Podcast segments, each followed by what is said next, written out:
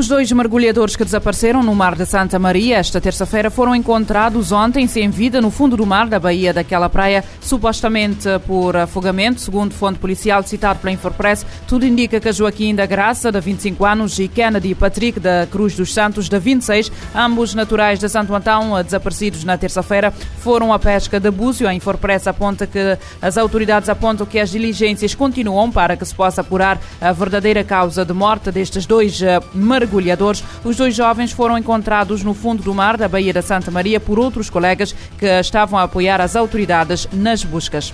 O Observatório das Mulheres de Moçambique já registrou mais de 41 casos de feminicídio em 2023, dados avançados pela ativista Quitéria Guirengana em entrevista à RFI. Registramos mais de 41 casos de homicídio violento, incluindo violação sexual, abuso sexual, foram acontecendo a nível das diferentes províncias do país e 14 casos casos de desaparecimento de mulheres que muitas vezes foram encontrados seus corpos com sinais de violação sexual, com sinais de extração de órgãos humanos, com sinais de todo tipo de violência protagonizada contra elas. Então é contra esta, esta nossa indignação, contra esta onda de violência e contra alguma apatia e inoperância das instituições que deveriam proteger as mulheres, que deveriam garantir a eficácia da lei sobre a violência doméstica, mas não só, porque este, estes casos que temos estado a registrar ultrapassam o nível da violência que acontece no espaço doméstico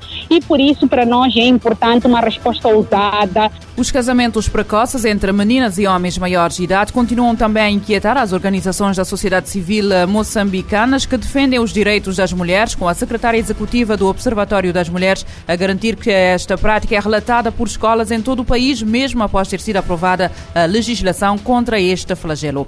Em Angola, um homem de 36 anos foi detido em Luanda por ter enganado mais de 200 mulheres que queriam ser mães, fazendo-se passar por um médico de uma clínica. A informação foi avançada pelo Serviço de Investigação Criminal de Angola. Em comunicado, a autoridade indica, indica que o sujeito está indiciado da prática dos crimes de burla qualificada, exercício ilegal da profissão e ofensas à integridade física, tendo lesado mais de 200 mulheres com a promessa de obterem filhos por intermédio de tratamentos que eram submetidos na referida clínica ao aos utentes, Fernando Carvalho, porta-voz do Serviço de Investigação Criminal de Luanda, revela que uh, o homem era falso médico há quatro anos. Fazia serviços de inseminação artificial e fertilização in vitro com as vítimas a pagarem valores entre os 3.724 euros e 18.620 euros. Além da falta de habilitações do suspeito e do pagamento dos alegados tratamentos, as más condições da clínica onde estes eram efetuados levaram a que algumas das mulheres que procuraram os serviços ficassem infectadas e com várias doenças.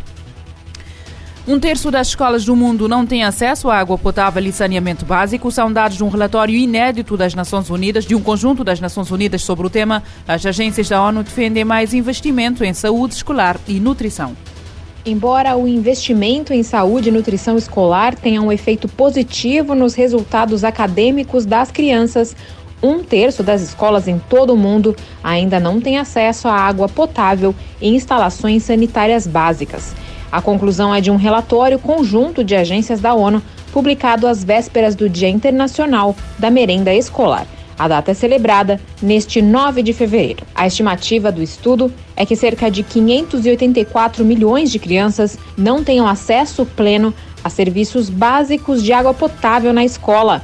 Quase metade dos jovens vive na África subsaariana, de acordo com o estudo da Organização das Nações Unidas para Educação, Ciência e Cultura, com o Fundo das Nações Unidas para a Infância e o Programa Mundial de Alimentos.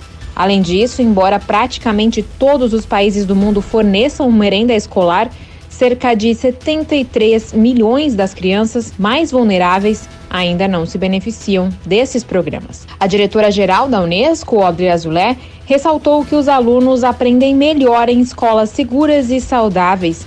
Falando em nome dos parceiros, ela pediu apoio à comunidade internacional para mais investimento em saúde, nutrição e proteção social na escola, porque as crianças merecem um ambiente onde possam atingir todo o seu potencial.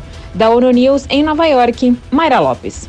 A estimativa do estudo é que cerca de 584 milhões de crianças não tenham acesso pleno a serviços básicos de água potável nas escolas.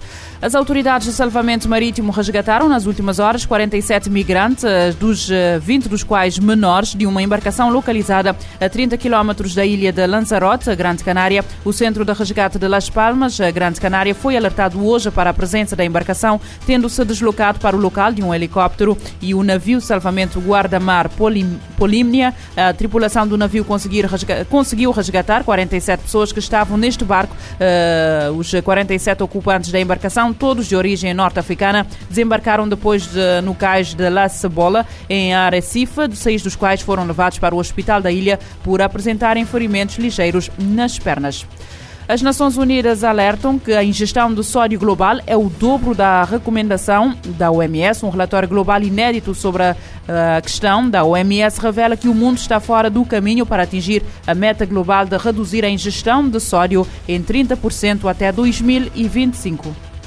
Um relatório global inédito da Organização Mundial da Saúde revela que o mundo está fora do caminho para atingir a meta global de reduzir a ingestão de sódio em 30% até 2025. A ingestão média global de sal é estimada em 10,8 gramas por dia, mais que o dobro da recomendação da OMS de menos de 5 gramas de sal por dia ou uma colher de chá. O relatório mostra que apenas 3% da população mundial está protegida por políticas obrigatórias de redução de sódio e 73% dos membros da OMS carecem de uma ampla gama de implementação de tais políticas. O sódio, embora um nutriente essencial, aumenta o risco de doenças cardíacas, derrames e morte prematura quando ingerido em excesso. A principal fonte é o sal de mesa, mas também está contido em outros condimentos, como glutamato de sódio. Apenas nove países têm um pacote abrangente de políticas recomendadas para reduzir a ingestão de sódio. Eles são Brasil, Chile, República Tcheca, Lituânia, Malásia, México, Arábia Saudita, Espanha e Uruguai. Segundo a OMS, a implementação de políticas de redução de sódio poderia salvar cerca de 7 milhões de vidas em todo o mundo até 2030. A agência da ONU alerta que esses avanços são fundamentais para atingir a meta do Objetivo de Desenvolvimento Sustentável de reduzir as mortes por doenças não transmissíveis. Da ONU News em Nova York, Mayra Lopes. O sódio, considerado um nutriente essencial, aumenta o risco de doenças cardíacas, derrames e mortes prematuras quando ingerido em excesso. A OMS apela para um esforço para a redução do consumo de sal e proteção de vidas.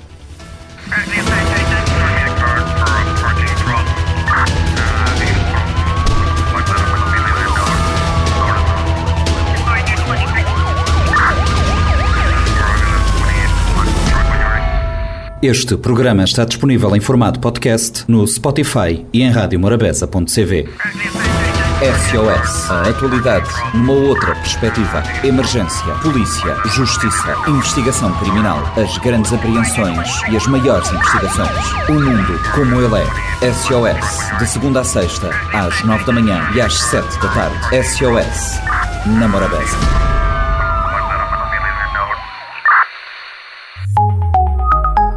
Este programa está disponível em formato podcast no Spotify e em radiomorabeza.cv.